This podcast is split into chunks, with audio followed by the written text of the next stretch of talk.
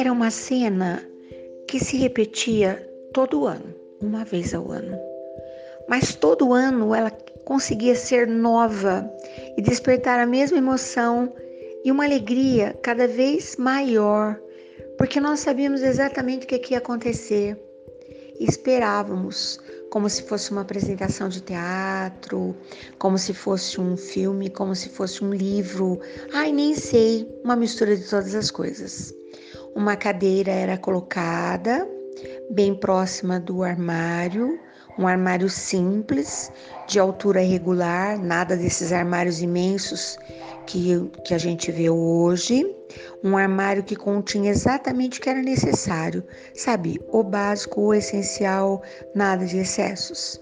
Sobre aquele armário havia uma caixa de madeira embrulhada em tecidos que eram retirados e lavados e trocados, porque tudo pega pó na sua casa também. Pois é.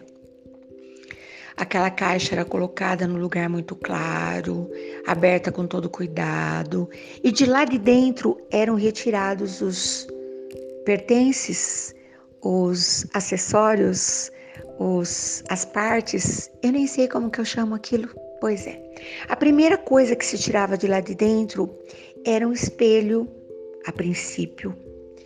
E esse espelho se transformaria no laguinho do presépio do menino Jesus. O que estava dentro daquela caixa era um presépio que havia chegado, trazido, sei lá, como parte da mobília do enxoval, como queiram, de um outro país. As peças estavam todas meio que raladas, já haviam sido embrulhadas e desembrulhadas tantas vezes, tantas mãos haviam passado por ali, mas a primeira parte era o espelho. A princípio era um espelho só, depois ele se transformava pela narrativa em um lago, em uma cachoeira, em um rio, sei lá o que. E aquela voz dizia assim: Nós vamos colocar primeiro de tudo o lago uh, e todos vão se olhar, vão procurar o seu reflexo nesse. Era um microscópico espelho. Se você conseguir olhar para você mesmo, é porque a sua consciência está tranquila. Então você poderá passar nesse trajeto, nesse pedaço, nessa estrada para visitar o menino Jesus.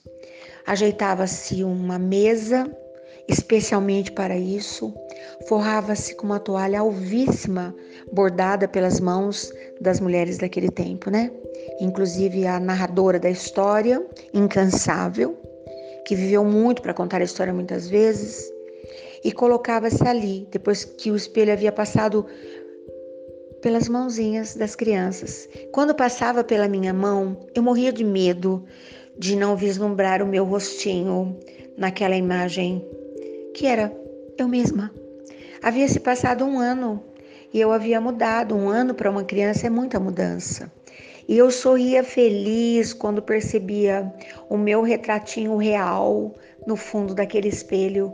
Que bom, eu poderia passar por aquele lago que seria instalado ali no caminho. Era uma alegria que fazia o meu coração de menina bater forte. Ninguém falava nada. Era silenciosamente que o espelho passava de mão em mão até que a pessoa colocasse o espelho lá sobre aquela mesa e aí areia, pedrinhas, e aquilo ia se transformando. Era o primeiro detalhe de uma paisagem. Chegariam os vasinhos de flor, os pinheirinhos recém-nascidos, as tigelinhas de alpiste brotadas, né? Colocava o alpiste, colocava o arroz, regava-se muito bem e ele vinha nascendo devagarinho para compor aquela floresta, aquela paisagem. E aos poucos o caminho, hum, a beiradinha do caminho, o caminho feito de vários tons de terra que nós ajudávamos a recolher do quintal. E aí montava-se uma cabaninha, uma referência à estrebaria, e fazia-se o coxo de gravetos. Todo mundo ajudava, tinha papel para todo mundo. Aí vovó recortava uma estrela de papelão e fazia com que aquela estrela brilhasse pendurada logo ali. E contava sobre a estrela de Belém, anunciando aos pastores, e as figurinhas iam sendo desembrulhadas e colocadas, todas ali. A mamãe de Jesus, e falava sobre a mamãe de Jesus, o papai de Jesus, e falava sobre, o papai de Jesus. E o bercinho continuava vazio. Aí colocava-se o cavalinho, o boizinho, o carneiro, as galinhas no quintal. As figurinhas eram todas eu não lembro se elas eram feitas de barro ou de porcelana. Porcelana certamente não era argila. Eu não sei se elas eram lindas, alguma obra mágica de, de algum artista famoso, não sei. Aos meus olhos, não eram apenas peças belíssimas, como elas eram assim brilhantes, iluminadas, encantadoras criavam vida. Eu era capaz de ver o movimento dos olhares, das mãos, e nós acompanhávamos aquilo por dias e dias e dias, porque todo dia havia um movimento novo naquele presépio de Natal. Minha avó ia mudando as pecinhas de lugar, ia transformando tudo aquilo, colocava-se uma árvore com frutinhos. Na época não, as bolas eram frutinhos de verdade, né? E nós íamos visualizando aquela beleza toda, era mágico demais. E na véspera de Natal, depois de toda essa de toda essa conversa, de toda essa explanação, de todos esses recados que iam sendo escritos no nosso coração, na véspera de Natal, um pouco antes da ceia de Natal, onde todos estavam, ou pelo menos a grande maioria estava, aí sim, se embrulhava-se o menino Jesus lindo naqueles bracinhos de bebê. É melhor a gente ter um mestre Jesus pititico, né? Porque com criança a gente lida mais fácil. Se ele já tivesse grandão ali, nem sei se a gente ia dar conta do recado. E aí, majestosamente, delicadamente, amorosamente, depositava-se o menino no seu bercinho. E aí ouvimos aquelas palavras lindas, né, das pessoas que se emocionavam. Hoje eu sei. Elas não se emocionavam por conta daquelas figurinhas de gesso, de barro, de cerâmica, sei lá de quê.